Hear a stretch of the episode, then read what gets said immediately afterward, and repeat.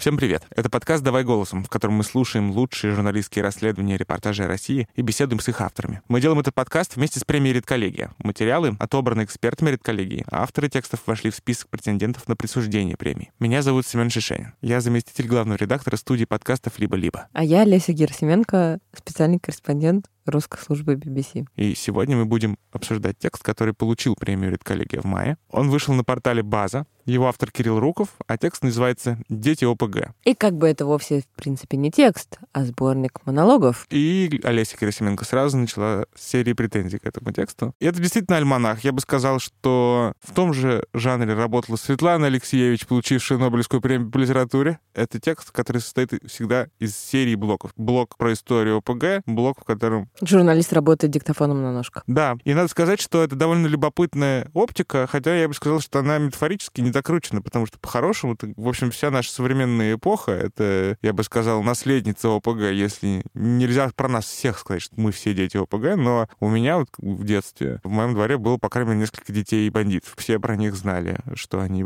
дети бандитов, и я ходил с ними в один детский сад, мы курили с ними одни сигаретные бычки, и, в общем, потом ходили все вместе в одну и ту же районную школу, а потом они почему-то все примерно в одно и то же время, в конце 90-х, Сторчались. куда-то переехали или сторчались.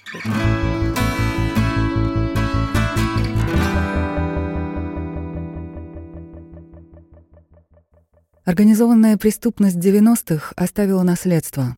И это не только романтизация криминала, трупы в бетоне и миллиарды в офшорах. Крупные группировки были чем-то вроде рыцарских орденов, со своими уставами, экономикой, представлениями о чести и достоинстве. А еще члены ОПГ заводили семьи, у них рождались дети. Такие сыновья и дочери росли с ощущением причастности к страшной тайне, другие, наоборот, со школы были вынуждены отвечать на претензии и стереотипы, от третьих криминальное прошлое семьи прятали, и тогда неизбежно наступал момент тяжелого открытия. ОПГ приходит тогда, когда возникает вакуум власти, чтобы заменить ее собой. Крупнейшие группировки 90-х фактически брали на себя функции государства, включая сбор налогов, то есть сбор дани или рэкет, защиту от другого криминала, крышевание и благотворительность, то есть финансирование бизнеса и выдачу кредитов из общака банды. Мордовия к концу 90-х отставала от общего тренда на декриминализацию. Здесь ОПГ настолько плотно срослись с местной полицией, что с ними фактически никто не боролся до 2005 года, а у самой жестокой группировки Саранска-Юго-Запад даже был свой передвижной лагерь для подростков в мордовских лесах, который называли «школой киллеров». После громкого убийства директора завода «Рамаданов Сахар» В республику отправили десант следователей и детективов из Нижнего Новгорода во главе с Игорем Панкратовым. Их даже называли «варягами». В Саранске большое количество мелких криминальных сообществ воевали за местные рынки. На окраине, в Пролетарском районе, действовали три бригады — Копеевцы, Кулаевцы и Верхушка.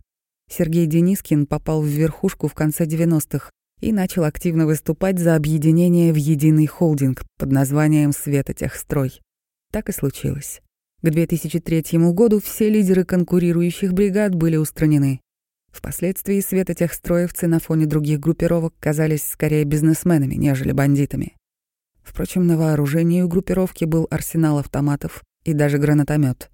Когда в середине нулевых в светотехстроя начались внутренние разборки, Силовики решили воспользоваться моментом и начать разгром саранских банд именно с них. Но первый суд над участниками ОПГ закончился оправдательным приговором. Лидера светотехстроя Сергея Денискина объявили в розыск, один за другим погибали его партнеры и друзья.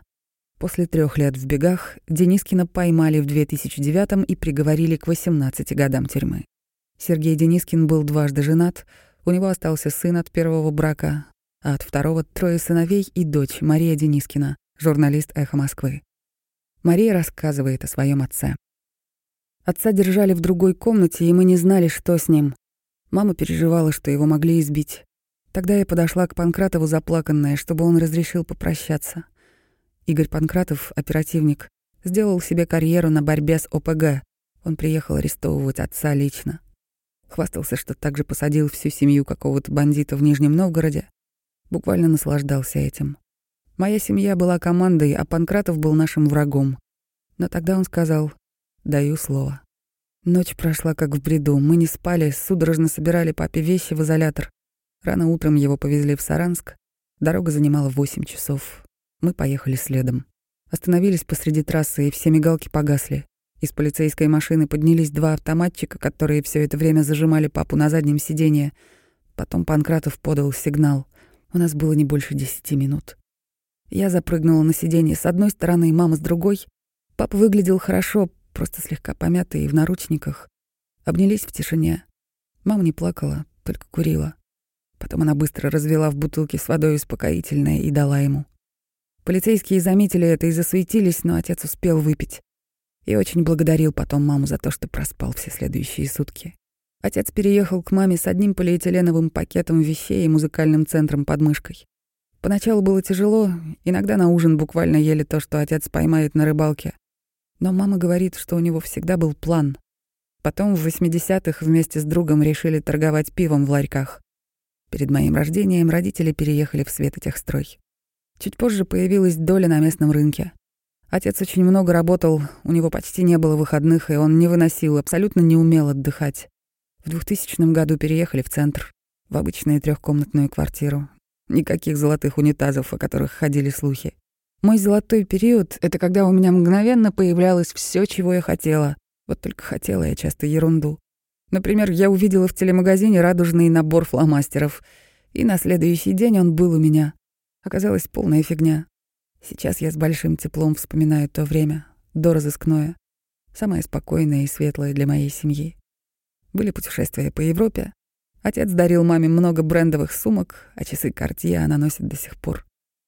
Дебильно избыточными были только подарки папиных друзей, у которых не было вкуса. Помню коллекционные монеты. Только недавно мама сдала их в ломбард, чтобы сделать первый взнос по ипотеке. Дарили много золота, на шее я ношу кулон, его подарил на пять лет папин друг, которого потом убили. Я прячу внутри маленькую прядь волос отца. Хорошо, что вся эта барвишная жизнь по-сарански закончилась, иначе я выросла бы тепличной. Родители никогда от меня ничего не скрывали. Я была как маленький семейный диктофон. В начале 2006-го всё вокруг зашевелилось.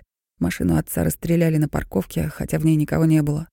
Близкого друга убили, знакомого арестовали, третий пропал без вести. К этому моменту отношения мамы с папой переживали кризис. Было несколько мелких интрижек, мама даже думала о разводе. Чемоданы отца месяц простояли в коридоре. Но когда под группировку начали копать, мама поняла, кажется, я останусь с этим мужчиной. Это большая любовь. Ближе друг к другу у них никого не было. Сейчас мама говорит, что будь у нее выбор, она сделала бы все точно так же. Помню день, когда она ворвалась в комнату и начала собирать папины вещи очень быстро. Сказала, что оставаться в городе ему опасно и ему лучше уехать. Отец исчез так быстро, что я не успела с ним попрощаться. Слежка стала привычным атрибутом жизни. Я научилась отличать полицейских в гражданском от других людей на улице. Два-три человека ежедневно дежурили у нашего подъезда. Знали, что рано или поздно мама тоже уедет к отцу, поэтому преследовали ее по городу Смотрели, как она покупает прокладки в аптеке, продукты в магазине. Когда я с бабушкой печатала фотографии в салоне, они стояли рядом и подглядывали в экран. А когда мы зашли в Сбер, то увидели там Панкратова. Город ведь маленький. Он почему-то испугался и пулей вылетел из банка. Несколько недель ушло на то, чтобы спланировать мамин побег. Она нашла водителя прямо до Москвы. Поездом уезжать было бесполезно, ее бы перехватили на вокзале. Няня привезла парик, до сих пор лежит у нас дома, как трофей. Длинные пергидрольные волосы с челкой, как у Памелы Андерсон в «Спасателях Малибу». Парик якобы для выпускного дочери знакомой. Телефоны прослушивались, поэтому мама разговаривала эвфемизмами. Эта привычка осталась у членов нашей семьи до сих пор. Зашла в туалет провинциального дома быта, достала из маленькой сумочки комплект сменной одежды, переоделась, прошла мимо ментов в фойе, прямо у них перед носом, и они ее не заметили. Мы очень смеялись и радовались успешной операции. Чтобы созваниваться, родители оставили мне несколько простых кнопочных телефонов и ворох незарегистрированных сим-карт. Перед каждым звонком надо было менять карту на другую. Представляю, как это выглядело со стороны. Семилетняя девочка, вокруг нее все эти детальки, пластмасски, аккумуляторы, которые она перебирает с ловкостью шпионки. Родителям, чтобы позвонить в Саранск, тоже нужно было приезжать в определенную точку за городом. Точно так же собирать телефон на месте, а после менять симки и быстро выезжать. Я воссоединилась с семьей только через восемь месяцев. Они забрали меня жить вместе в бегах. В телевизоре папин портрет показывали в рубрике «Внимание, розыск». Так я впервые услышала, что его называют не просто бандитом, а лидером ОПГ. Потом начались информационные атаки в газетах «Вечерний Саранск» и «Столица С». Только один раз я осмелилась спросить у папы прямо, есть ли хоть доля правды в тех наркотиках и убийствах, которые на него вешают. Он дал слово папы, что газеты лгут. Панкратову он позже говорил, докажи, что сделал именно я, и посади меня за это. Мой детский мозг воспринимал всю ситуацию как клевету. Отца кто-то подставил, желает ему зла, и теперь наша хорошая жизнь изменится навсегда. В шуточных школьных анкетах я всегда писала, что папа бизнесмен, а мама менеджер. В принципе, это правда. В семь лет мне было плевать, что там на самом деле произошло. Я переживала только за то, чтобы его не убили. Никто и никогда не звал его Седым. Эту кличку придумали менты — они делают так, если прозвища в группировке кажутся им недостаточно звучными. На самом деле близкие друзья иногда звали его Денисом еще со школы. Алексеич, Серега, Сергей. По упоминанию Седова я всегда видела подментованные статьи в газетах. 18 июня 2009 года отца поймали. Мы в тот день поехали за продуктами, но из машины вышли только я и наш охранник, который стал другом семьи. Буквально за 10 минут, пока родители ждали в машине, все и произошло. Когда вернулись, папу я увидела уже в наручниках. Вокруг были силовики. Он слал мне воздушные поцелуи и улыбался. Тем же вечером маски шоу приехала к нам в дом. Начался большой обыск, уже третий в моей жизни. Они выпотрошили все, смотрели все альбомы с фотографиями, некоторые забирали. И потом эти снимки всплывали в прессе. Их нам так и не вернули. Всю одежду вытряхивали и бросали на пол. К обыскам невозможно приготовиться, они всегда внезапны. Еще ребенком я выработала несколько правил. Следить за движениями рук полицейского, если он трогает твои вещи. Фотографировать сотрудников, которые приходят к тебе в дом. Прятать включенный диктофон в комнате, если с кем-то хотят поговорить наедине. Единственное приятное в обысках — уборка после. У нас это была главная уборка в году. Все драят квартиру перед Пасхой, а мы после обысков. По возвращении в Саранск мы наняли самых сильных адвокатов в Мордовии. Моя мама была для следствия как бельмо на глазу. Пыталась организовать общественную кампанию, а я ей помогала, хотя мне было всего 14. Писала письма депутатам, Жириновскому, Кобзону. В СИЗО папа написал обращение к Путину. Я опубликовала его на Пикабу и раскручивала. Отец был очень категоричен к наркотикам, Поэтому было смешно, когда в коридоре Следственного комитета ФСБшник грузил меня тем, что мой папа наркоман, а я дочь наркомана. Какой же он был лох. Папа прекращал вести дела с человеком, если узнавал, что кто-то из его партнеров связался с наркотрафиком. А Панкратов, наоборот, хотел, чтобы отец взял на себя преступления партнеров, которые он не совершал. И маме он тоже угрожал уголовным делом, если она не уговорит его сознаться. Помощники Панкратова действовали грязнее и угрожали подкинуть ей наркотики так, что у нее будут полные карманы этого дерьма. Поэтому я с детства приучена проверять все молнии. В транспорте мы с мамой носили сумки только на животе. Эта привычка еще три года сохранялась у меня в московском метро. Осенью 2009-го в нашу машину опять стреляли. В Саранске охранник вез маму домой после встречи с папой. Вместе с ними в машине ехал полицейский. Когда проезжали по мосту, вдруг взорвалось заднее стекло, все согнулись, водитель газанул. Позже в салоне нашли две пули. Мама настаивала на возбуждении уголовного дела, но полицейский сказал, что все сделают вид, будто ничего не было. И им в окно попал метеорит. Из-за этого случая я до сих пор беспокоюсь за маму, ведь она осталась в Саранске. Папа понимал, что он будет сидеть, но не думал, что столько. Прокурор запрашивал 23 года. Я помню день, когда прозвучали эти цифры. Приставы знали нашу семью, поэтому меня пускали посидеть с папой в автозаке во дворике суда. Даже наручники снимали. Кормила его домашней едой, чтобы подбодрить. Был короткий период, когда его отпустили под домашний арест с приступом артрита. Помню, как спала с ним в одной комнате. Папа стонал от боли в суставах и мучился от бессонницы. Тогда я мазала ему руки обезболивающими мазями а потом полночи гладила спину и плечи, чтобы он мог заснуть. Ему было неловко. И в розыске, и в тюрьме папе было плохо именно от бездеятельности. Он жутко унывал, переживал, что не может быть полезным. Ему не хватало движения.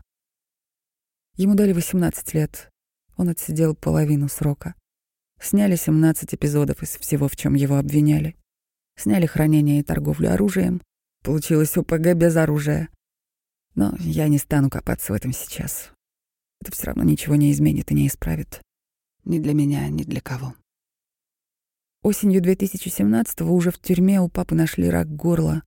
Я очень хорошо знаю, что значит чувствовать себя беспомощным перед государством, когда к твоим близким не пускают медиков, когда не выдают лекарства. Мама вытащила папу оттуда, сделала все, чтобы он умер не в тюрьме. От его диагноза меня оберегали три месяца, хотя я давно замечала хрипоту во время звонков. Таких историй, как с отцом, очень много. Я была в этом убеждена, поэтому решила стать адвокатом. Хотела защищать хороших парней от плохих. Но все дальнейшие суды у меня воспитали стойкое отвращение к правоохранительной системе. Я поняла, что система меня сожрет, поэтому решила поступать на журфак в Москву. В Саранске у меня был личный охранник, сюда же я переехала совсем одна. Отца все это пугало. Он уже был в колонии на Дальнем Востоке и страдал от неспособности защитить меня. Москва большая и страшная, вокруг опасные люди, которые хотят зла семье Денискиных. Это была его профдеформация. Мама говорила, что он боялся, что на него могут пытаться надавить через семью. Моя жизнь стремительно развивалась, но для него я осталась ребенком. Звонки иногда были неловкими и неуместными. В Москве меня никто не знал, не преследовали слухи. На меня не поглядывали незнакомцы. Мне не приходилось прятаться. Я неожиданно почувствовала себя свободной, потому что никто не гуглил мою фамилию, хотя в Саранске ее до сих пор знают в любом ресторане или магазине. У Дона Вита Корлеоне в крестном отце был консильери Том Хаген. Мама сейчас мой Том Хаген. Самый близкий мне человек. Она очень сильная, я горжусь ей. У папы это был любимый фильм, но не с точки зрения романтизации мафии, а из-за семейных отношений. Мы смотрели его вместе — Папа всегда плакал на моменте, когда к Вита Корлеоне в больницу приходит его сын. Шутить можно про все. Когда папа уже сидел дома с раком горла, он часто прикидывался, что умирает. Это было ужасно весело, потому что вся семья была в сильном нервном перенапряжении. И это была единственная разрядка, инициатором которой был сам папа. Какой-то момент он уже не мог говорить, потому что ему поставили трахеостому, и тогда мы придумали наш собственный язык жестов, чтобы подшучивать над мамой. Папа не стало три года назад, в 2018 году, в июне. Его полушутливое семейное напутствие было «Держитесь подальше от дураков». Сейчас в моей жизни начался самый интересный период, и я так многим хотела бы с ним поделиться. Но уже не могу. Отец был одним из лучших людей, которых я когда-либо встречала. И я надеюсь однажды хотя бы на дюйм приблизиться к его мудрости и доброте. Мне очень его не хватает. Курганская ОПГ специализировалась на заказных убийствах. Ее лидеры познакомились на кладбище в Кургане, где работали могильщиками. В 1990-м они переехали в Москву и начали фрилансить на другие крупные группировки в столице. Со всеми в итоге поссорились. Летучки они проводили в ночном клубе «Орликино» в киноцентре на Красной Пресне. На счету курганских более 60 жертв, большинство из которых другие бандиты и авторитеты. С 1992 года курганские стали плотно сотрудничать с легендарной Ореховской ОПГ как их постоянные подрядчики для устранения конкурентов. Надо понимать, что тогда группировки в Москве еще делились на кавказские и славянские, и между ними шла жестокая война. Именно киллер Александр Салоник по заказу Ореховских в 1994 году убил главных авторитетов Бауманской и неславянской группировки. И это была бы кульминация войны, если бы лидер Ореховских Сергей Тимофеев сам вдруг не взорвался бы в «Мерседесе» в том же году. Начались внутренние разборки, но главное, что в услугах курганских новые лидеры не нуждались, поэтому их стали постепенно устранять бывшие клиенты. А в 1997 году оставшихся членов банды поймали полицейские. Александр Салоник, или Саша Македонский, был везучим, как Джон Уик — а свое прозвище получил за умение стрелять по-македонски, то есть с двух рук. Он родился в 1960-м в семье слесаря локомотивного депо и медсестры, работал патрульным полицейским, но был уволен и стал подрабатывать на Курганском кладбище. Там и познакомился с другими лидерами ОПГ. За свою жизнь Салоник трижды сбегал из-под ареста. Первый раз еще в Кургане, выпрыгнул через окно зала суда, где его приговорили к девяти годам за изнасилование. Спустя два года Салоник снова сбегает, уже из колонии в Ульяновске, по канализации, почти как в Шоушенке. Гораздо позже в Москве его уже как успешного киллера положат в реанимацию после перестрелки на рынке. Но Салоник выживет. Ему удалят почку и переведут в матросскую тишину. Там он признается в более чем 20 убийствах криминальных авторитетов, а потом станет первым и единственным человеком, которому удалось сбежать из этого изолятора и скрыться. В Греции Салоник попытается начать новую жизнь с моделью Светланой Котовой. Однако в 1997 году их обоих убьют штатные киллеры Ореховских прямо на его собственной вилле в Ваттике. Александр Салоник был дважды женат. Все его жены, а также сестра сменили фамилии и уехали из Кургана. У него осталась дочь Юлия от первого брака, от второго сын Антон, инженер климатических установок, музыкант. Он рассказывает об отце. Все детство я думал, что отец погиб в автокатастрофе, так сказала мама. Но в 13 лет меня отправили к соседке за какими-то документами для пособия. И в сумерках я разглядел, что папу похоронили в Афинах. Думаю, мама знала, что я полезу читать эти бумаги по дороге домой. Мы жили тогда в Анжаро-Суджинске, Кемеровской области. И там был холм возле леса. Я просидел на нем до темноты. Вычитал, что отец был в розыске, подозревался в убийствах, но без подробностей. Домой вернулся и засыпал вопросами, типа «почему ты меня обманывала?». Это был сильный шок. Мама спокойно отвечала, что не хотела рассказывать про то, кем он стал, и про его убийство. Еще через пару дней она позвала к телевизору, где показывали серию «Криминальной России». Ну вот, можешь посмотреть. Это как раз про него. Сами эти истории меня не пугали. Отец спустился в бега, когда мне было два года. Звал маму с собой, но она отказалась, вернулась к родителям. Причем папа еще несколько раз тайно приезжал, когда прятался в Тюмени. Думаю, она вовремя вышла из этих отношений, иначе нас бы уже давно не было в живых. Отец купил маме квартиру — это, в общем, единственное, что от него осталось. Мы обменяли ее на однокомнатную в Томске. Больше никаких денег наша семья не увидела. Все было арестовано и разобрано его бывшими друзьями. И ментами. При мне мама никогда не говорила, что любила его. Да и верность он не хранил. Я читал, что его осудили за изнасилование, но неизвестно, было ли оно взаправду. На него сейчас многое вешают. В итоге я рос в Кузбассе в 90-е. Криминальные разборки были в порядке вещей. Когда к маме приходили полицейские, они шутили про меня, мол, маленький бандит растет. Она принимала это близко к сердцу. А у меня действительно были все шансы. Частенько попадал в плохие компании. Без особого криминала, но некоторые приятели были связаны с наркотиками. Были и пацанские стрелки, и телефоны отбирали. Мама очень боялась, что меня затянет. Лет до двадцати я даже уважал эту касту. Читал про киллеров и бандитов, но когда взрослеешь, это улетучивается. Особенно если сталкиваешься с аферистами. Бандитизм всегда касается невиновных.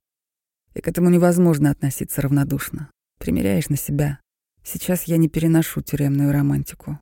Даже круга пою только те песни, которые не связаны с криминалом. Например, «Тебе моя последняя любовь». Кого-то из друзей в итоге посадили, а кто-то продолжил ерундой страдать. Фамилию я менять отказался. Мама сама предлагала. Потом бабушка писала письма из кургана по праздникам и в каждом письме спрашивала, когда поменяю.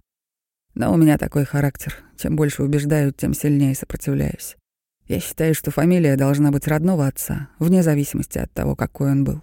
За чаем мама иногда перебивает. «Ты говоришь точь-в-точь, точь, как твой отец. Ты его даже не знал никогда. Нет, ну вот как это возможно?» Внешне мы были похожи, пока он не сделал пластику в Москве. О папе написано столько книжек, снята куча фильмов, но я их видел разве что случайно. Никогда не был фанатиком. Какой смысл? Я практичный человек. После школы пошел в горный техникум, немного поработал на шахтах физкультурника Южная, параллельно поступил на заочное в Томский политех.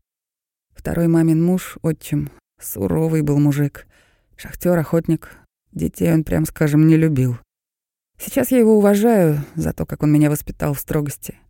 Но тогда даже дрался с ним. Ему в лесу хорошо, с собаками и ружьем. Мои занятия музыкой он не переносил. В старшей школе мы с друзьями сколотили группу «Агни». Я там был вторым гитаристом и бэк-вокалистом. Репетировать ходили в местный ДК. Слушал все хиты, все, что достигло успеха, вызывало уважение, и я пытался это повторить. Эминем, Леди Гага, Куин, Бон Джови. Всех с сильным вокалом. Сейчас я уже сочиняю свою музыку. Собрал домашнюю студию, потихоньку записываю первый альбом. Но тогда в Анджерке доходило до того, что отчим из дома выгонял. Одновременно я влюбился в девушку из Томска, так что на этой почве я и решил уехать. Первый брак развалился — я не успевал одновременно учиться работать и ухаживать за семьей с ребенком. Жена оказалась мне совсем чужим человеком. Уехал в командировку в Сибирь. Нашел новую работу в климатических технологиях. Всякие системы охлаждения зданий и промышленных установок. Быстро набрался опыта, начал подумывать о собственном деле. Одновременно в Томске мой друг, тоже инженер, ныл, что тянет всю фирму на своем горбу, а ее директор только на бабках сидит, я смекнул, устроился к нему на пару лет, а потом мы отделились и создали свою фирму. Клиенты сами к нам перетекли. Они же видели, кто реально руками работает. Сейчас я счастлив. Снова женился, супруга прекрасная женщина. Мы воспитываем ребенка. У меня получается обеспечить ему детство, которого не было у меня. Когда он вырастет, я не буду его ограничивать ни в каких увлечениях. Конечно, когда-то я злился на отца, абстрактно, что бросил с отчимом жить, я воображал, что он бы меня лучше понимал. Но его вынудили обстоятельства. Попал в такое место и время. Осуждать я его до сих пор не могу. Осталось только ощущение пустоты. Получается, что сейчас его испытывает мой первый сын. Ему уже десять. Мы общаемся, ездим вместе на тренировки, но времени не хватает. Днем работаю, по ночам свожу музыку, выходные со своей новой семьей. Чувствую, что отдаляюсь, и мне не нравится его нынешнее воспитание. Но я ничего не могу с этим сделать.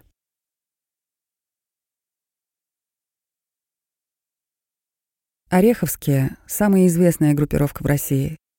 Основатели Ореховской ОПГ были простыми спортсменами из тренажерных залов в районе Орехово-Борисово в Москве, которые не видели своих перспектив в большом спорте и искали применение силам. Это классический путь возникновения банд. К середине 1980-х оформился костяк во главе с Сергеем Сильвестром Тимофеевым, бывшим трактористом из Новгорода. Начав с кражи автомобилей, Ореховские быстро перешли к нападениям на караваны дальнобойщиков, а потом и к классическому рэкету. К началу 90-х Ореховские контролировали уже весь юг Москвы. В 1991-93 годах Тимофеев, как эффективный менеджер, провел несколько слияний с соседними ОПГ, а еще первый в Москве начал легализоваться, оформлять доли в крышуемых бизнесах по документам. Ярким стало покушение Ореховских на олигарха Бориса Березовского, а еще их победа над кавказской мафией, которую таким образом выгнали с крупнейших рынков. Несколько месяцев Сергей Тимофеев провел в роли главного авторитета Москвы и лидера славянского преступного мира, пока его самого вдруг не взорвали в «Мерседесе». Началась внутренняя резня за то, кто получит власть и контроль над капиталом группировки. Преследовать Ореховских целенаправленно начали с 1998 года, после того, как погиб следователь Юрий Кересь. Тогда же Ореховские развернули войну с Измайловской ОПГ, тесно связанной с силовыми структурами. Ореховских судят до сих пор. Лидеров экстрадировали и посадили на пожизненное.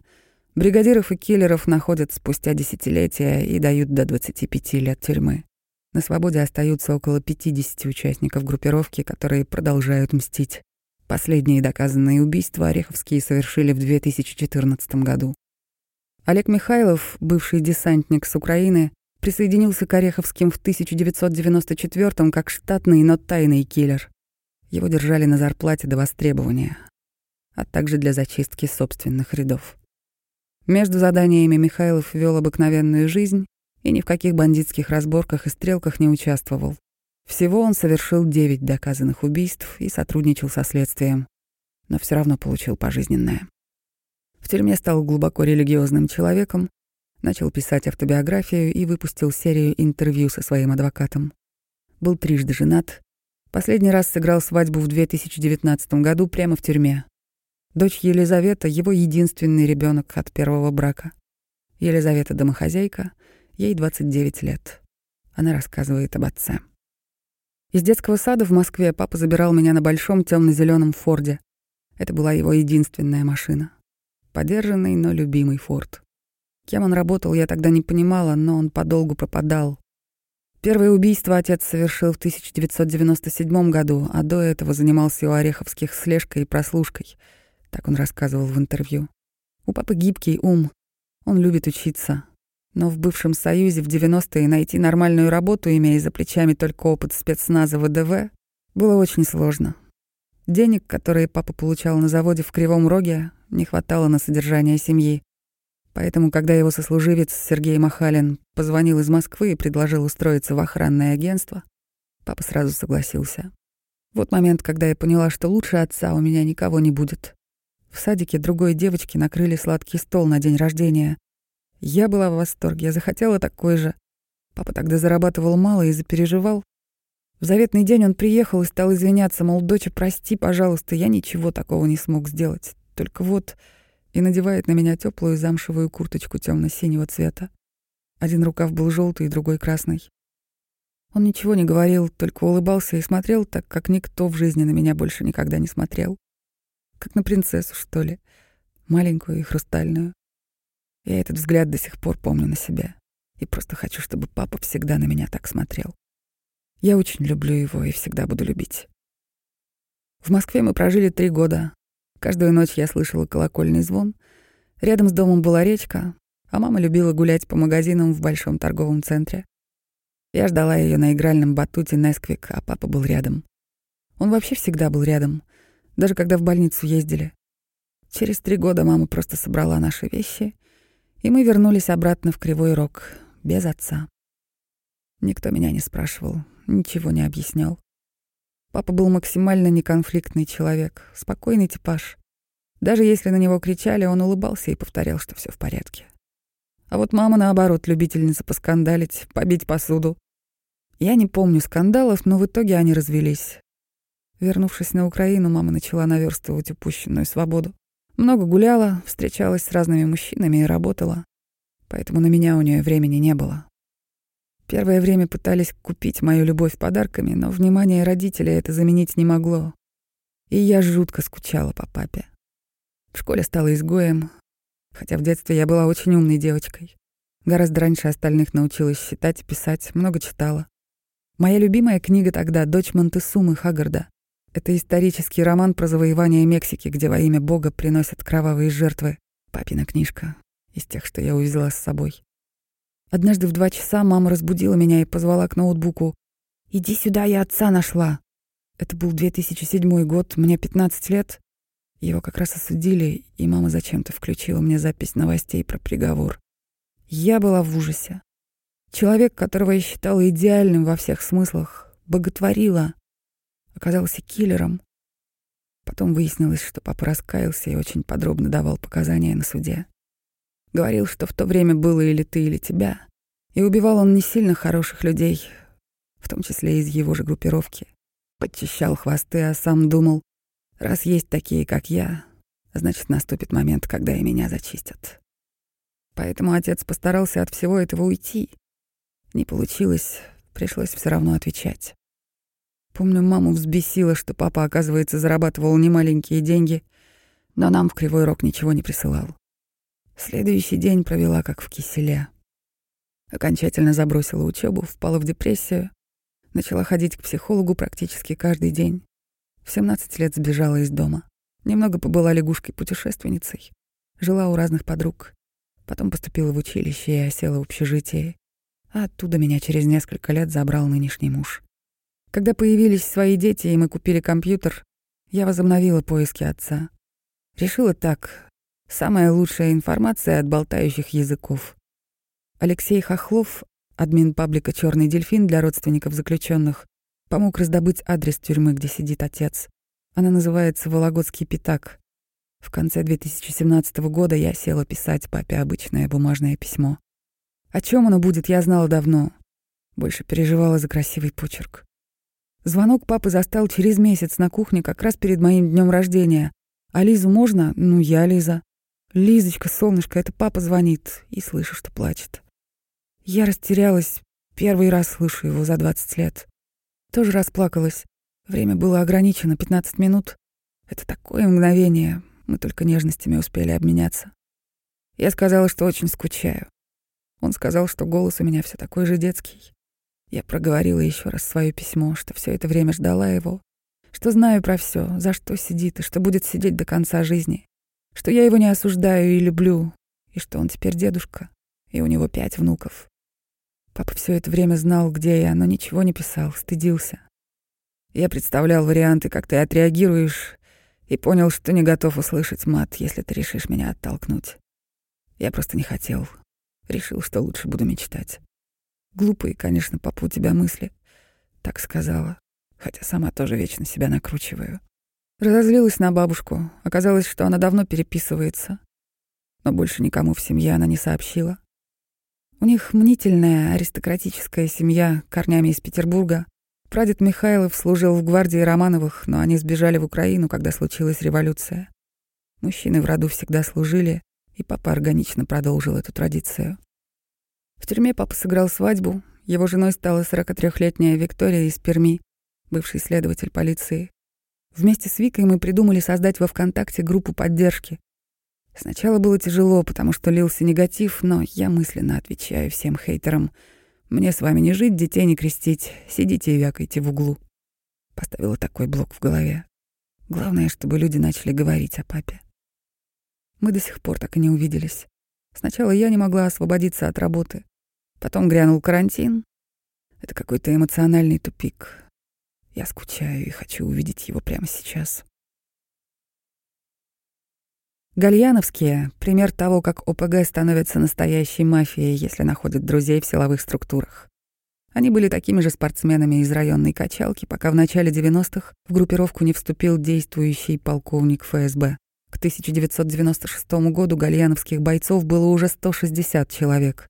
Они контролировали Измаиловский Кремль с базаром внутри, несколько торговых центров вокруг станции метро Черкизовская, сеть автосалонов и мебельных магазинов, несколько ресторанов, казино и известную ювелирную сеть.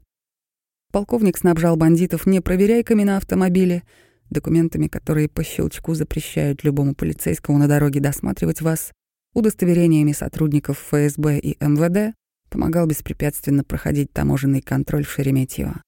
Есть множество свидетельств того, как полиция намеренно позволяла бандитам ускользнуть с мест преступлений, а улики просто исчезали из уголовных дел.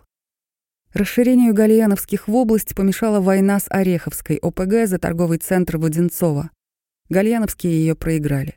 После убийства чиновницы из мэрии министр внутренних дел объявил о создании специального штаба по ликвидации конкретно этой группировки. Подозреваемых лидеров Гальяновских пытались расколоть под арестом с помощью психотропных веществ. Во время суда в 2003 году дело развалилось. Важные свидетели отказались от показаний, их запугали. Тот самый полковник ФСБ был осужден только за превышение полномочий и освобожден, потому что сроки давности истекли. Сейчас он играет за Россию в любительской команде по теннису. Остальных бойцов судили за хулиганство и всего одно покушение на убийство. Марат возглавлял одну из бригад гальяновских. Марат был дважды женат. От первого брака у него остался сын Иван, криминальный журналист. Он рассказывает о своем отце. Мой отец причастен к убийству своего брата. Это вышло случайно. Об этой истории в семье стараются не вспоминать. Назовем его Саша. Двоюродный брат Саша работал актером в театре, но не снискал славы, поэтому в 1993 году открыл ларек у Черкизовской и начал гонять шмотки из Турции. В общем, привычная история. Сам был не робкого десятка. Отслужил в ВДВ, поэтому думал, что не нуждается в крыше, что сможет за себя постоять. Но потом за Сашу взялись гальяновские, и конкретно Черкизова тогда обслуживала бригада моего отца. Звонят ему. Коммерсант Саша никак не хочет платить. Что делать? А он на взводе. Ёб твою мать, ну так уберите этого Сашу, чтобы его не было вообще. Чтобы я про него больше не слышал. Вечером его ребята сказали, что в паспорте у Саши была такая же фамилия. Для отца тогда весь мир рухнул. В тюрьме он рассказывал мне это со слезами на глазах. Он хотел бы вернуться в прошлое. Все детство дедушка и бабушка говорили мне, что это они мои родители. Но фамилии у нас были разные, я не понимал, почему. А в 2005 году приходит вдруг в гости некий мужчина с расписными руками и начинает со мной играть. Это был папа. Он еще пару раз приходил, подарил мне пластиковую машинку с педалями, электрическую. Фары светились. Конечно, во дворе мне завидовали. Еще билеты на кремлевскую елку достал, но потом отец снова надолго исчез. В редкие телефонные звонки он говорил, что уехал в командировку. С тех пор у отца было еще четыре срока. Для него это действительно как командировка, образ жизни, цена за то, чем занимаешься на свободе, а не какая-то грань, которую переходишь. Практически все мужчины в моей семье судимы. Брат отца еще в 70-х сел за угон автомобиля, его дядя сидел за убийство, он был из старых классических воров, со всей этой тюремной романтикой, крутил какие-то дела с Медведковскими. В этом году отцу будет 49 лет, и 29 из них он сам правил в тюрьмах и лагерях. Он родился в Москве, жил в районе Арбата, Сивцев вражек, но уже в 17 лет попал на зону, вместе с друзьями ограбил квартиру соседа. Когда вышел в июне 1996 года, Родственники разменяли арбатскую квартиру на две в спальном районе. Так и начался гальяновский период жизни. На вокзале встретили друзья. Они уже тогда занимались рэкетом, помогли товарищу устроиться, дали денег на первое время и подкинули работу. От обычного быка отец быстро дорос до бригадира. Он подробно рассказывал мне про бизнес на контрабандных иномарках. Их везли через границу в распиленном состоянии, как металлолом. Здесь на скорую руку сваривали, продавали, а через месяц машина у человека разваливалась прямо в пути. Отец продал несколько таких. С матерью я тоже общался редко. После очередной командировки отца она ушла налаживать свою личную жизнь, родила другому мужчине ребенка, и было уже не до меня. Откровенный разговор случился только в 2012 году. Про то, что отец состоял в группировке, я еще ничего не знал. Говорили про ее юность. И когда разговор дошел до знакомства с отцом летом 1997 года, мама съежилась и заметно занервничала. Начала отвечать скупо и без деталей. Все случилось так. Гуляли с подругой в районе Уссурийской улицы. Остановились покурить у многоэтажки. Виск тормозов. У подъезда возникает белая восьмерка с приподнятым задним мостом и тонированными стеклами. Отец выходит из машины в белой рубашке и кремовом костюме. Он заехал что-то забрать у родственников, Наша квартира была в этом же доме. Проходя мимо, бросил маме «Привет, красавица». Пару минут поговорили обо всем и ни о чем. Отец сказал, если когда-нибудь захочешь меня найти, спросишь соседей. Папа пробыл в доме часов пять, уже стемнело, дождь пошел. Спускается вечером вниз, а мама все еще сидит на скамейке и ждет его. Обменялись телефонами, сходили в кафе. Завертелась. Приговор отца я нашел уже сам. В 14 лет получал паспорт, искал документы в ящиках. Наткнулся на судебные бумаги 2003 года. Кражи со взломом, распространение наркотиков и мошенничество в составе организованной преступной группы «Гальяновские». Я был очень зол. По телефону накричал на маму. Но было очевидно, что она хотела оттянуть этот момент как можно дольше. Сказала, ну а зачем тебе было знать? Какой в этом смысл? Бабушка сначала отвечала, что он сволочь и гад, но с возрастом ее мнение изменилось. Сейчас она повторяет, что отец всегда был безукоризненно вежлив с мамой, даже когда был пьяный или злой. В принципе, неплохой человек, если бы не героин и бандитизм, у них с мамой получилась бы отличная семья. Да, героин. Мама уже сидела на героине, когда родители познакомились тем летом под дождем, а отец наркоманов ненавидел. Он положил ее на полгода в клинику. Мать выписалась, решили завести ребенка, меня, Отец настроился на семью, пытался отойти от дел, но так до конца и не смог. А в 2000-м он сам сел за наркотики. Часто оказывалось, что даже незнакомые люди на районе почему-то знали про моего отца больше, чем я сам. Однажды сцепился с одноклассником в коридоре. Это был такой разговор, плавно перетекающий в драку. Я сказал, пойдем после уроков разберемся за школой. А он ответил, я не буду с тобой драться. У тебя ж папа сидел. Ты ему потом нажалуешься. Просто выбило из колеи. Когда мать лишали прав на меня, с ее согласия, чтобы я хоть какую-то пенсию получал, эта информация не могла не попасть в школу. От классной руководительницы утекло в родительский комитет, а из комитета одноклассникам. Меня не чмырили, нет. Большинство пацанов понимали, что сын за отца не отвечает. Но для девушки, за которой я ухаживал вплоть до выпускного, это оказалось одной из причин отказа. Прости, но не при таких родителях. Я переживал это жутко. Да я ненавидел их. Потом стало еще хуже. Когда умер дед, мы опустились в нищету. Сбережения ушли на похороны. Мать тогда вернулась к героину, деньги уходили на то, чтобы покрыть ее старые долги. Несмотря на то, что у меня был компьютер, а в гостиной у нас стояла плазма, я помню, как перед школой ходил собирать и сдавать бутылки. Должно было получаться около 50 рублей в день. Потом постепенно вернулись к среднему достатку. Я начал подрабатывать сразу как окреп. Сначала на стройке в районе. Мне доверили замешивать бетонный раствор. В колледже за деньги писал людям курсовые. У меня обнаружилась врожденная грамотность. Ушел в армию, демобилизовался. Отца я разыскал всего год назад. Бабушка считала, его уже нет в живых, потому что к тому моменту на героине у него был десятилетний стаж. Но потом дядька рассказал, что у папы появилась новая жена. Познакомилась с ним по переписке. Таких женщин называют заочницами. Я, естественно, спросил, зачем ей с детьми и нормальной работой связываться с мужиком, который большую часть жизни мотает на зонах. Отец у тебя обаятельный очень, письма красивые писал, говорит. Смотрел фильм «Калина Красная Шукшина». Собрались на свидание к нему в Вологодскую область. В январе 2020 года решил увидеть отца впервые за 15 лет. Заранее заехали в пятерочку и набили четыре больших пакета еды. Там есть гостиница для длительных свиданий. Нас заселили, все телефоны отобрали. Стою на кухне, чай завариваю, очки снял. Краем глаза размыто вижу, в дверном проеме мужик стоит. Внутренне как-то снова понял, что это отец. Внешне он очень сильно изменился. Обнялись, пожали руки. У нас совсем никаких сентиментальностей не было. За первые пару часов он мне и слова не сказал, все с женой. Потом жестом показал, мол, пошли, выйдем покурить. Первое, что я услышал, «Знаешь, Вань, почему я тебя бросил тогда?» Видимо, у него это крутилось в голове, но что конкретно ответить он так и не придумал. Мол, что обстоятельства такие были. А потом времени не было. Отец не злой человек, Просто кражу или мошенничество он почему-то не считает чем-то плохим априори. Говорил, если бы я бедную бабку обдурил, мне было бы стыдно. А с мужиками, которые в деле, это другое. Говорил, что убивать вообще никого нельзя, что самое ценное — это жизнь, а в 90-е просто время такое было. Молодой был дурак. Хотя про себя я уверен, что никакие обстоятельства не заставят меня убить человека. Я всегда хотел стать криминальным журналистом. Когда узнал про героиновое прошлое мамы, озаботился вопросом генетики.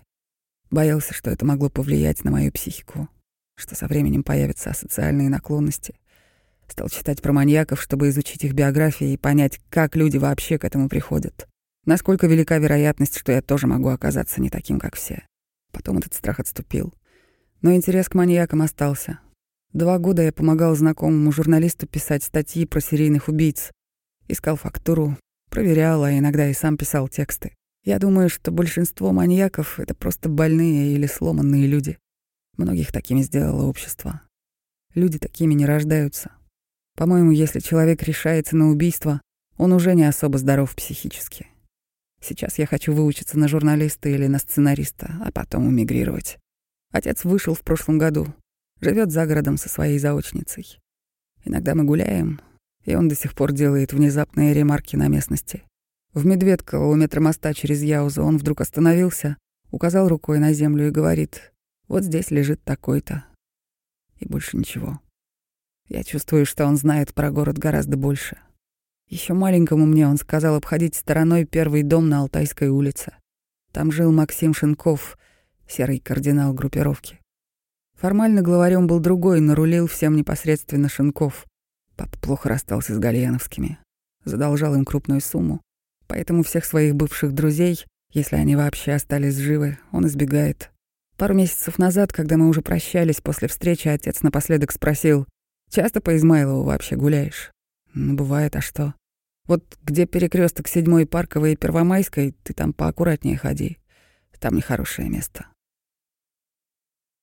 Балашихинские — одно из старейших подмосковных преступных сообществ. Важнейшую роль в их истории сыграло сотрудничество с ворами в законе. Это не про тюремную романтику и татуировки. Воры в законе фактически управляют не только бытом заключенных в тюрьмах, но и их дальнейшей судьбой уже на свободе. Это как бы представительная демократия в криминальной субкультуре. У них есть система поручительств, особый язык прогонов, они могут выносить смертные приговоры. Первые уличные банды в Балашихе появились еще в конце 70-х, а уже к 1985 году наметилось разделение. Бизнес-империю возглавлял умный и предприимчивый, ни разу не сидевший боксер Сергей Фролов. В джинсах его кооператива «Вымпел» ходил весь город. Силовое крыло группировки представил его друг, авторитет Владимир Мушинский, как раз из воровского мира. Группировка объединила все небольшие бригады в Балашихе и соседнем городе Железнодорожном, крышевала все местные предприятия, успешно выиграла войну с соседней Реутовской ОПГ и фактически победила чеченскую мафию в Подмосковье. Однако в канун 1994 года Сергей Фролов неожиданно погибает на пьянке. Его застрелил приятель, Григорий Соломатин. После пышных похорон в Балашихе начинается борьба за власть между лидерами нескольких бригад, почти как после смерти Сильвестра у Ореховских. И именно поддержка воров в законе в этот момент спасла группировку от развала. Пожалуй, самый влиятельный из них, лидер международной русской мафии Вячеслав Иваньков, япончик, направил в Балашиху своего человека, Александра Захарова. За два года он выстроил здесь новую вертикаль власти и собрал бригады обратно в единое целое. Связующим звеном между легальным крылом балашихинских и силовыми бригадами он назначил местного грузинского авторитета Анатолия Кахниадзе. Крупнейшим активом группировки стал ликероводочный завод «Урожай», который потом превратился в холдинг «Парламент Групп». В Крыму группировка контролировала гостиницу «Ореанда». История Балашихинской ОПГ после 1997 года не написана. Вы не найдете о ней в прессе ничего, кроме отдельных эпизодов удивительной безнаказанности. Например, в 2001 году семеро балашихинских продавали 3 килограмма низкообогащенного урана-235 прямо в придорожном кафе на шоссе энтузиастов. Несмотря на то, что среди продавцов оказались трое местных полицейских и даже сотрудник ФСБ, все они получили условные сроки. В 2008 году большую часть холдинга «Парламент Групп» продали польской алкогольной корпорации, а в 2012 году двоих создателей парламента, Юрия Манилова и Сергея Куприянова, арестовали по подозрению в вымогательстве. Якобы на встрече в московском ресторане «Ле Меню» они заставили владельца крупного агрохолдинга «ОГО» переписать на них свою долю под угрозой убийства. Еще через два года дело закрыли за отсутствием состава преступления. Двадцатипроцентная доля крупнейшей в России и скандально известной свалки Кучина действительно принадлежала кошельку Балашихинской ОПГ Александру Соломатину. По иронии, он брат Григория Соломатина, того самого человека, который убил основателя группировки Фролова. Только ручное вмешательство администрации президента в 2016 году позволило закрыть полигон, через который десятилетиями отмывали криминальные доходы. Балашихинская группировка превратилась в настоящую мафию со своими людьми на разных уровнях власти, Например, бывший мэр Евгений Жирков напрямую связан с криминальным авторитетом Валерием Смирновым по прозвищу Ясный. Их жены, Галина Жиркова и Стелла Смирнова, вместе владеют десятками фирм в области, от салонов красоты до строительной фирмы «Скопа». Наряду с Измайловскими и Солнцевскими в Москве, Тамбовскими в Петербурге и Общаком на Дальнем Востоке Балашихинская группировка остается в числе сильнейших ОПГ России, сохранивших власть и боевиков на свободе по сей день. Павел Валентинович около 15 лет был кошельком и номинальным директором в легальном крыле группировки, а его брат был вором в законе. Павел умер два года назад, у него остался взрослый сын Артур. Это его рассказ. Я расскажу эту историю, потому что хочу, чтобы люди знали, ничего не закончилось. ОПГ невозможно победить, они просто меняют форму. Саурон не будет побежден, пока кольцо не уничтожено. Помните дворец Тони Монтаны в лице со шрамом? В Балашихе такой был у грузинского вора Анатолия Кахниадзе.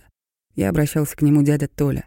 С 1996 года до середины нулевых этот помпезный особняк был чем-то вроде теневого дома правительства города. Именно здесь устраивали сходки.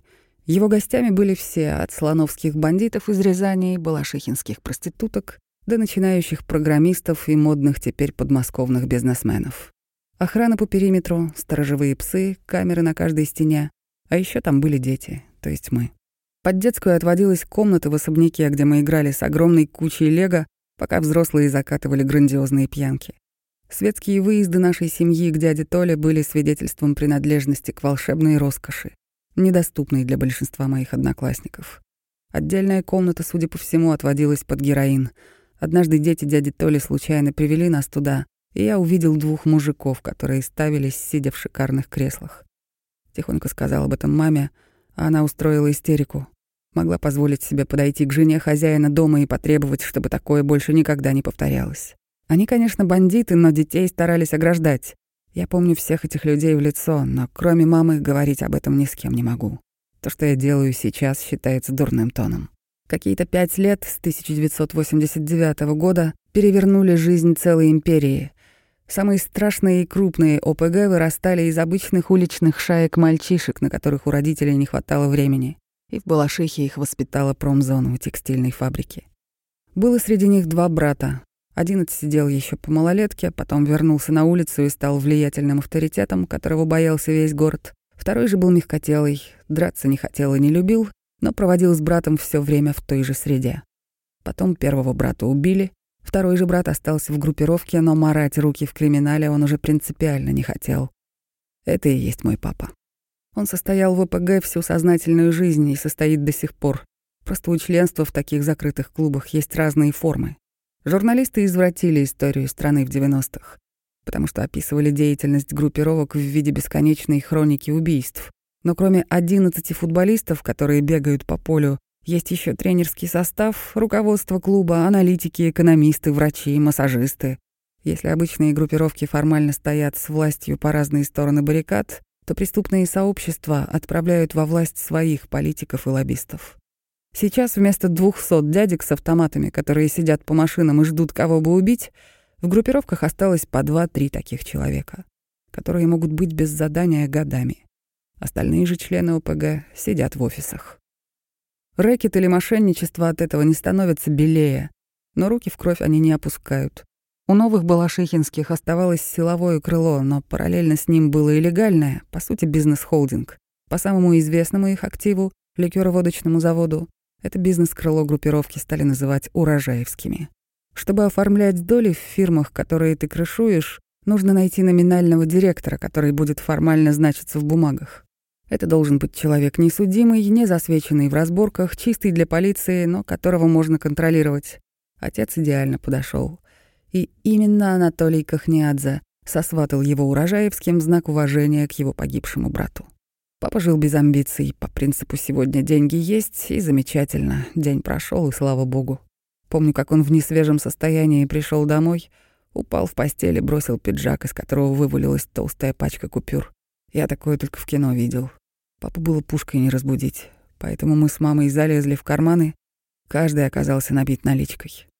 Думаю, отец даже сам не знал, какие суммы таскал на себя, а мама, в свою очередь, не хотела знать, сколько он зарабатывает потому что так бы она поняла, какую он часть проигрывал в казино и тратил на проституток. Отец сам не был готов к этим деньгам, не знал, что с ними делать, просто удовлетворял базовые потребности и следовал примитивным шаблонам в голове. Хочу новую машину каждый год. Джип Гранд Чироки, Ленд Крузеры, все черные. Хочу дорогой парфюм и в казино играть. Такой примитив. Перед новым 1998 годом мы поехали в Москву за подарками. Целый день ходили по Митинскому рынку, Отец заодно купил себе два ружья, две гранаты, бронежилет. У нас дома был полноценный склад оружия. Он мог зайти в любой магазин в Балашихе и взять что угодно в долг, как будто это его собственное заведение. Никто не высказывал претензий. А еще он был алкоголиком. Алкоголизм естественным образом совмещался с командировками, в которые он брал меня. Помню поездки на заводы в Рязани, Тулу, где у урожая основные производственные мощности, Помню кондитерский бизнес во Владимире, отделение спортивных федераций в маленьких городах. Это вообще одни из важнейших кузнец кадров для ОПГ. Везде нужны были подписи отца. Балашихинские до сих пор контролируют десятки фирм в других областях, и хотя папа нифига не понимал в бизнесе, как гендиректор он должен был колесить по регионам ради нескольких росчерков в документах. Пока ждали грузы или бумаги, отцу предлагали выпить. А пить он не умел. В семь лет он оставил меня так в машине на парковке одного на целый день. Сказал, вернусь через двадцать минут и пропал. К вечеру я был страшно голоден и чуть не описался, когда дверь открыл совершенно левый дядька и сказал, «Ты, Артур, пойдем я тебя покормлю». Мать устраивала жуткие скандалы, потому что папа мог забрать меня на выходные, а потом исчезнуть на всю неделю и оставить жить с незнакомыми тетями, только изредка появляясь на веселе. Злого умысла у него не было никогда, просто он слабый человек. В околокриминальной среде почему-то очень популярен бильярд. Отец регулярно брал меня на эти игры, совмещенные с попойками и тяжелыми наркотиками. Помню поминки друга семьи на настоящей блатхате в другом городе. Собрался самый жир, маргинальная низкопробная блатота, воровская малина из нескольких регионов. Мат стоял через каждое слово. Кто-то справлял нужду в коридоре. Я запомнил одного мужика с наколками прямо на веках. Его представили как Мишу Курского из Сибири. Закончилось все тем, что эти воры слегка порезали друг друга на центральной площади. Я был в ужасе. С тех пор любые вписки и алкопати вызывают у меня стойкое отвращение. Я это просто ненавижу. Беловоротничковое крыло группировки тоже должно было ездить на похороны рядовых быков. Они были младшие и таких не допускали на сходки. Но помню, как мы с мамой и папой были на поминках членов банды, которых кто-то сжег в машине в лесу. Их я не знал, потому что среди рядовых всегда была большая текучка, как у работников склада или курьеров. А потом в один миг отец все потерял. С алкоголиками все стараются не вести дела, потому что они ненадежны. Следующий период легализации ОПГ требовал уже не просто ставить подписи, но и соображать головой. Несмотря на то, что отец вырос с Балашихинскими в одной песочнице, в новую концепцию он не вписывался. Даже более низкие члены группировки успели к нулевым собрать себе подушку безопасности, а мой отец не смог. От него никто не отказывался, его просто изгнали из ближнего круга. Оставили на маленькой должности в одной из фирм. К руководству он больше не имеет отношения а зарплата едва позволяет сводить концы с концами. Без денег, без навыков, на обочине жизни. Мама развелась с ним и забрала нас. Когда в 90-х бизнесмен понимал, что в полиции никто не станет ловить грабителей его магазина, поскольку их крышует одна банда, и поэтому шел за помощью к авторитетам из конкурирующей ОПГ, это было совершенно объяснимо. Но 90-е закончились. Кто-то вырос из них с правовой культурой в голове. Для меня это как религиозная заповедь а кто-то до сих пор проповедует право сильнейшего.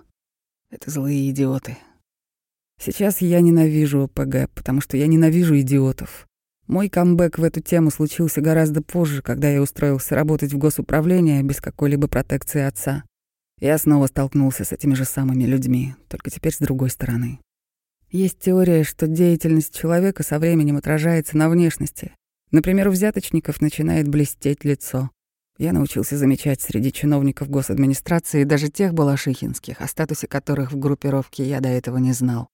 А среди мэров Балашихи за все время вообще не было ни одного, который не получил бы свое кресло по протекции ОПГ. Бывшего мэра Юрия Максимова они буквально заставили пойти в университет, заплатили за учебу, потом выдвинули на выборы и выиграли их. На самом деле Максимов закончил кулинарный техникум и тупо работал администратором в ресторане, где урожаевские собирались побухать. Конечно, я был на этих пьянках с отцом и много раз видел его. Папе ведь тоже предлагали этот путь, но он посмеялся. А мог сейчас быть мэром Балашихи. Общее количество идиотов, которые получили ресурс власти благодаря природной наглости бандитов, зашкаливает. И меня это искренне бесит. Мы работали вместе, и эти люди прекрасно знали, чей я сын. А я скрывал свою искреннюю ненависть к ним. Я очень люблю отца, но он нас предал, потому что оказался глуп, катастрофически глуп. Если бы он еще в детстве оставил мне 30% какого-нибудь завода с дивидендами до конца жизни, возможно, я сказал бы спасибо, пап. Возможно, меня не волновало бы происхождение денег, как оно не волнует тех детей, с которыми я играл в особняке дяди Толи. Теперь они живут за границей. Испания и Лондон означают, что их отцы вовремя вывели капитал и поняли, куда дует ветер. Мой отец не смог распорядиться своей жизнью и не сделал никаких выводов а я был вынужден воспитывать себя сам. Не дай бог вам когда-нибудь разочароваться в собственных родителях. Это тяжелое чувство.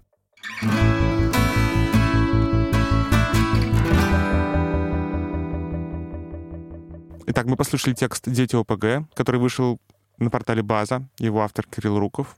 Алис, как твои первые впечатления? Я не люблю монологи. В этом есть э, моя какая-то профессиональная... Э, мой профессиональный недостаток, возможно, да? Или, или, наоборот, спесь, да, как угодно можно называть. Я не люблю монологи. Я знаю, что этот материал многие считают оправданным с точки зрения формы, потому что надо было дать место рефлексии тем самым травмированным поколениям, которые пришли после ОПГ. А, но из того, что я прочитала, в целом я не вижу никакой особенной травмы, кроме безотцовщины, один, о некоторой небезопасности в семье 2, а, ну и какой-то общей тревожности 3. А, к сожалению, на мой взгляд, это ничем не отличается от других проблемных семей. О чем мы сейчас и поговорим с автором текста Кириллом Руковым.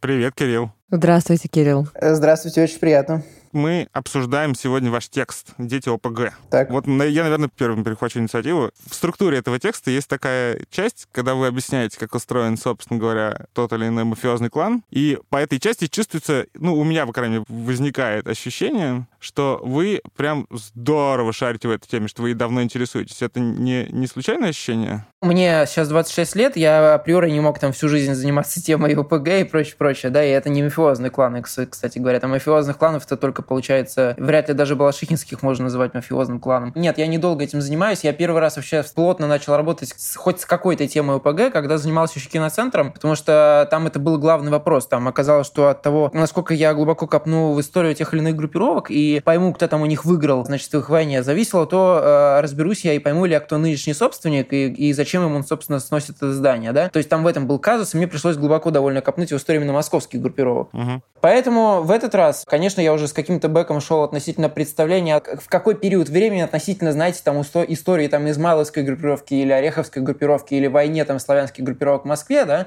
в какой момент э, этой, этой истории и там этой эпохи э, примерно в, в, в 10, может быть, там 12 лет, да, в какой момент происходит действие и воспоминания моего персонажа, да, и, соответственно, какую справку мне нужно дать про историю этой группировки, где она находится относительно этой истории, там, если это подмосковные группировки, если это регион типа Казань, то там вообще все было отдельно и по-другому и прочее, прочее, да. Из 100% 40 я занимался этими справочками, и еще там 50, да, 50% я искал этих героев, и 10, 10% времени там это встретиться с ними, записать интервью собрать монолог, да. Ну и дальше я уже просто сравнивал, там часто методом исключения какие-то вещи выпадали. И очень важно было э, отделить э, э, очень важно было отделить историю про воров, воров в законе от истории про, собственно, э, криминалитет и, значит, ОПГ э, чисто экономического толка. Хорошо, Кирилл, расскажите, как вы оправдываете монологи, а не нарратив? А здесь вообще другого варианта никакого не было, другого метода не было. Все, что есть по этой теме в другом формате, уже было написано. И, собственно, фокус изначально был именно в том, чтобы не говорить с самими бандитами. Хотя мне писало, пока я собирал э, героев и пока собирал фактуру, мне писало очень много бывших бывших бандитов, которые сами согласны рассказать там про свои похождения. Это все вообще не было интересно, потому что я четко понимал, что у меня конкретный фокус, и единственное, что есть важно, это дать, э, как, как леваки говорят, да, дать трибуну там людям, которым ее обычно не дают, да, поэтому я точно сразу понимал, что это формат налогов, потому что это единственное, что интересно, а моя работа как журналиста должна быть купирована. Я должен только обеспечить какой-то контекст их рассказам, их историям. Вот и все. Поэтому, поэтому да, конечно, опять монологи. Я очень четко просто выбираю форматы, исходя из своего фокуса. Вот вы меня научили фокус искать, да, э, и формулировать. Вот я, собственно, так и делаю. Слушай, расскажи тогда про фокус, потому что у меня прям возникло такое чувство, что особенно ярко звучит недоговоренность в контексте закрытия э, проекта, но есть место, где ты прям близко-близко подбираешься к теме того, что вот э, есть определенные криминальные, так сказать, сообщества, ОПГ, которые очень глубоко проникли во власть. Так. И потом, когда стоп, происходит такой. Ага. Вот. А теперь давайте послушаем, что, что хочет сказать его сынок. Почему это какое-то было сознательное самоограничение, что ты не хочешь говорить про то, чего добились самые успешные представители этой эпохи? То, что касается балашихинской группировки, я тут с вами не, не соглашусь, если мы говорим о том, что на ней заканчивается текст. А, в ней в справке про балашинскую группировку прям очень плотно описано и в самом монологе, более того, потому что э, человек э, и ребенок этот, он достаточно осведомлен был, да, о деятельности своего отца, потому что ему и мать рассказывала, прочее, прочее. В общем и целом, он очень плотно рассказывает о, о том, как интегрирована там балашихинская группировка непосредственно в, во власть в отдельно взятые Балашихи, да, и там с соседним железнодорожным. Просто, возможно, вас просто не этот уровень интересует, но вообще-то ОПГ их же очень много было разных, да, и в данном случае мы видим конкретный пример там региональной группировки, да, у нее есть конкретно там город или несколько городов, да, есть какой-то центр, и во власть она тоже интегрировалась, в данном случае в подмосковную, там, власть в конкретном городе. Я это довольно плотно описал а, и довольно детально рассказал, я там ничего такого не скрывал, у меня такой задачи не было. Я скорее говорю о том, что много всяких было расследований про то, что на самом деле деле текущее там наше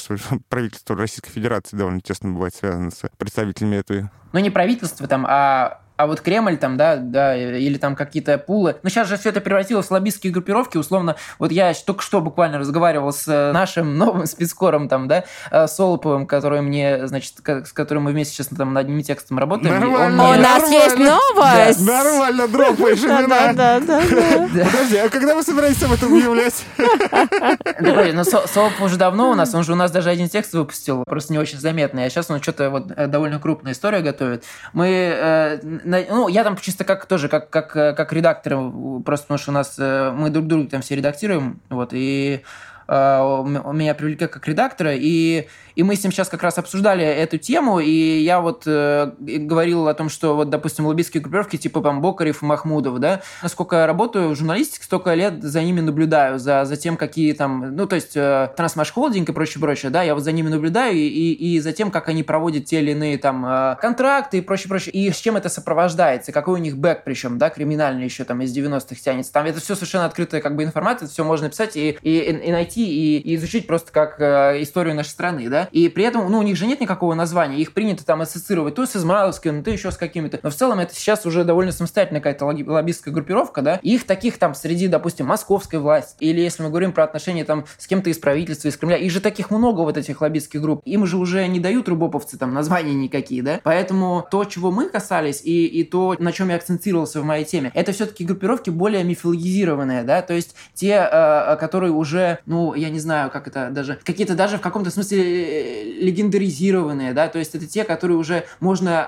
э, отрефлексировать и, и э, которые чуть-чуть немножечко отошли уже как бы действительно на задний план. Но если мы говорим про влияние, это действительно как бы там Ореховская группировка, это актор как бы уже отошедший. Не, нельзя сказать, что есть какие-то чиновники, которые были проведены там Ореховской группировкой, да. Есть какие-то капиталы, которые от них остались, но это тоже, это тоже отдельные бизнесмены, которые не состояли в своем ОПГ, да. Кирилл, я не совсем про это спрашиваю, я говорю про то, что, типа, вот мое впечатление такое, что вот этот более-менее миф об ОПГ такой вот, грубо говоря, сложившийся нарратив про них, да, который любой житель так. России может их перечислить, э, как, не знаю, корабли в Илиаде. Ну ладно, никто не может перечислить корабли в Илиаде. Падежи в русском Да, языке. падежи в русском языке, которых, между прочим, 12, вопреки расхожим убеждениям.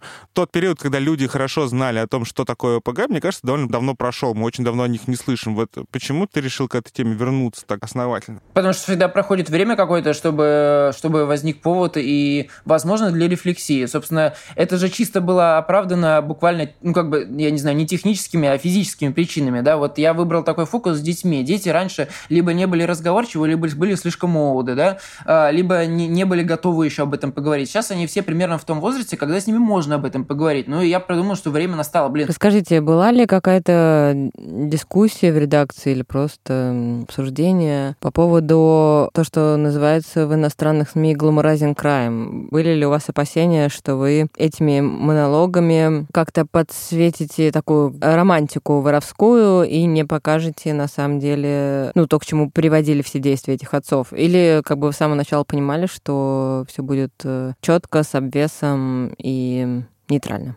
Олеся, а вы э, вот сама как считаете, я романтизирую в этом тексте э, криминал или нет? Вы считаете, если я даю монологи, это значит, что я романтизирую? Мне хочется вашу точку зрения услышать. Я, да, я считаю. Во-первых, в, отвечая на вопрос, было ли дискуссия в редакции? Нет, в редакции дискуссии не было. Мы хайбистеры вообще, и в этом смысле э, иначе к этому относимся, если говорить мы, по, про моих редакторов и прочее, прочее. Сам я, сам я, да, когда думал, по каких я буду искать героев и как я буду выстраивать план там по поиску героев, mm-hmm. да, ну, конечно, и это отвечаю на вопрос Семена тоже, конечно, я хотел найти, блин, э, человека, да, и ребенка, который унаследовал капиталы, да, и прочее, прочее. Но оказалось, что как бы найти такого говорить на разговор вообще практически нереально. И сейчас у меня его в цикле нет. И, конечно, я вижу, что это упущение. Безусловно, конечно, я хочу его найти. У меня еще, у нас висит там третья часть, да, для нее есть два героя. Еще нужно найти, ну, как минимум двух, которые будут не уступать там по mm-hmm. мощности, да, там каких-то историй предыдущих. Поэтому, конечно, мне нужно найти такого, такого человека, я очень его ищу и хочу с ним поговорить, да, вот, чтобы он унаследовал капиталы, чтобы он знал там про своих родителей, чтобы, я не знаю, может, даже уехал за границу куда-нибудь, чтобы там ни о чем не жалел, а может, наоборот, жалел, а может быть, он, а может быть, он э, э, такая пасхалка, да, может быть, он, э, не знаю, стал меценатом, да, который хочет делать добрые дела и отмалывать грехи своей семьи, да, ну,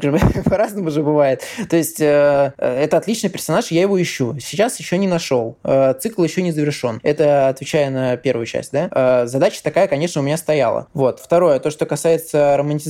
Я не считаю, что здесь романтизация, потому что мои герои... Либо мертвые, либо нищие. Мои, они ничем не... Нет, вы говорите про бандитов. Бандиты не мои герои. Мои герои, мои герои это дети их, да. Мои герои, и они э, оказались совершенно обычными людьми, которым свойственны там обычные, да, э, там, посттравматические какие-то штуки, э, расстройства и, и, и прочее, прочее. Э, и даже если они романтизируют, да, что-то сами в голове, как там Даша, допустим, она откровенно говорила, что она чувствует, что она каким-то, ну, в, в, внутри себя, да, как бы внутренним каким-то своим, что что-то внутри нее романтизирует, да, само, хотя ей это не очень нравится, да, ей это непонятно. Она же сама это все обговаривает, да, и вообще в целом я как бы старался вытянуть из них такие детали, э, которые э, больше свидетельствуют на самом деле о каких-то, ну, о каком-то травматическом опыте, потому что история это она в травматическом опыте, а вовсе не в, в романтическом криминальном опыте их родителей. Блин, это же история не про их родителей, да?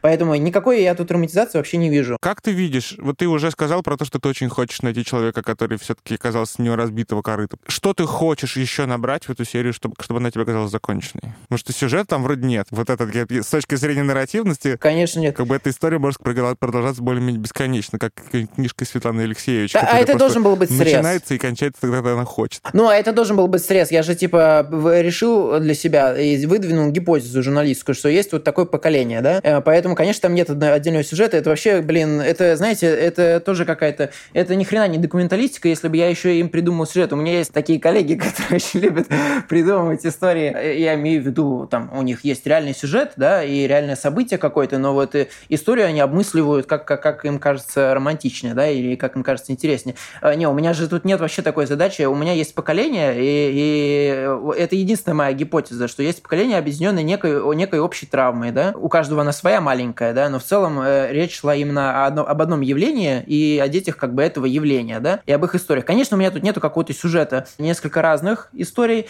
и те, которые я еще не затронул, это, значит, э, ну, я уже говорил, да, человек, который унаследовал капиталы, и его вопрос, и его, и его ну, коллизия, и вообще была она или нет, да, что он будет дальше делать с этими, с этими капиталами, или он не задумывается о них и живет себе спокойно там, да. Я их нашел, таких людей, я у них спросил, хотят ли они дать мне интервью, но они, к сожалению, не хотят вообще ни в какую, вот, светиться, даже не хотят. Второе, это я очень сейчас зациклен на том, чтобы найти подходящего героя из э, Комсомольска, из Дальнего Востока, поскольку ситуация с э, ОПГ там, ну, ее называют общак, на самом деле это комсомольская, да, группировка. Там, там настолько как бы была в этом смысле уникальная история и уникальная ситуация, потому что недавно вышел, насколько помню, а, один из двух, там вышел крупных э, воров в законе, вот, и который, которых короновал еще, собственно, Джем, который там царь бог был, да, для населения, и у него до сих пор рейтинг выше, чем у всех там местных политиков, да, может быть, кроме, кроме Фургала там какого-нибудь. Вот, э, если бы он сейчас если бы он сейчас выдвигался, его бы точно выбрали Джема. Вот, соответственно, нужно найти воспитанника его. Он очень занимался воспитанием детей и очень любил детей, и это было его главное вложение как э, лидера группировки, да, и у него было два лагеря, один на острове, другой на другом берегу, реки, там, да, э, собственно, в Комсомольске, где он э, каждый год и даже, по чаще э, возил туда детей, учил их там э, философии своей, да, каким-то особенностям жизни, быта, там, э, приемам, всякое такое. Вот, надо найти такого воспитанника, художника, и на самом деле я одного, одного уже нашел, но он пока у меня немножко сливается, вот пропадает. Вот, э, но в целом вот это вот одна из основных у меня сейчас задач найти человека, который именно, знаете, это как бы в метафорическом смысле даже, он был не ребенком непосредственно, человек, который стоял в группировке, он может быть ребенком там и обычного, блин, слесаря какого-нибудь, да, но в данном случае его воспитал-то э, Джем, которого буквально там называли Бати, да, поэтому и он его так тоже, скорее всего, будет называть, потому что там нет людей, которые называли бы его иначе. В этом смысле он тоже ребенок УПГ. А Кирилл, а вам не кажется, что это прям совсем другой фокус и, на мой взгляд, очень интересный фокус, а в отличие от того, что происходит с двумя предыдущими вашими материалами, когда все здесь говорят,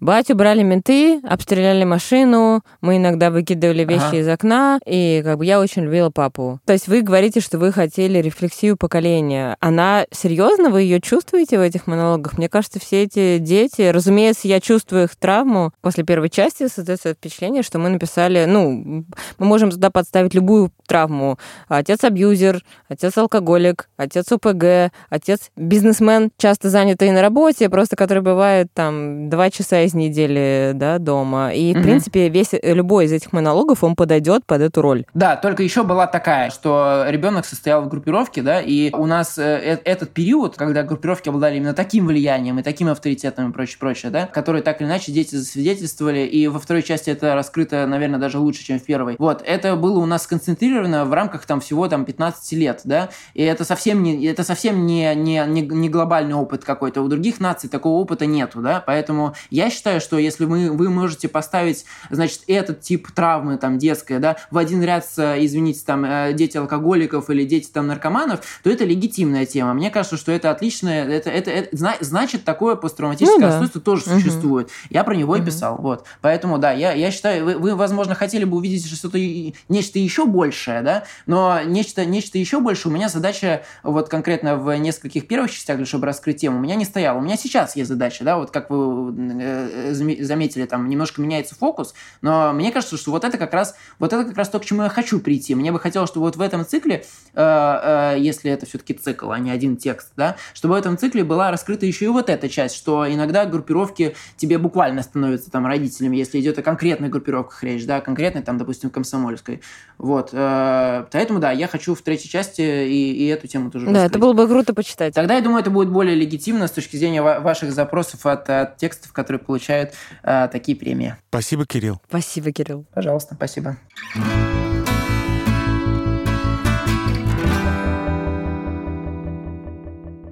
Вот, Кирилл, оказывается, хочет третий эпизод этого текста.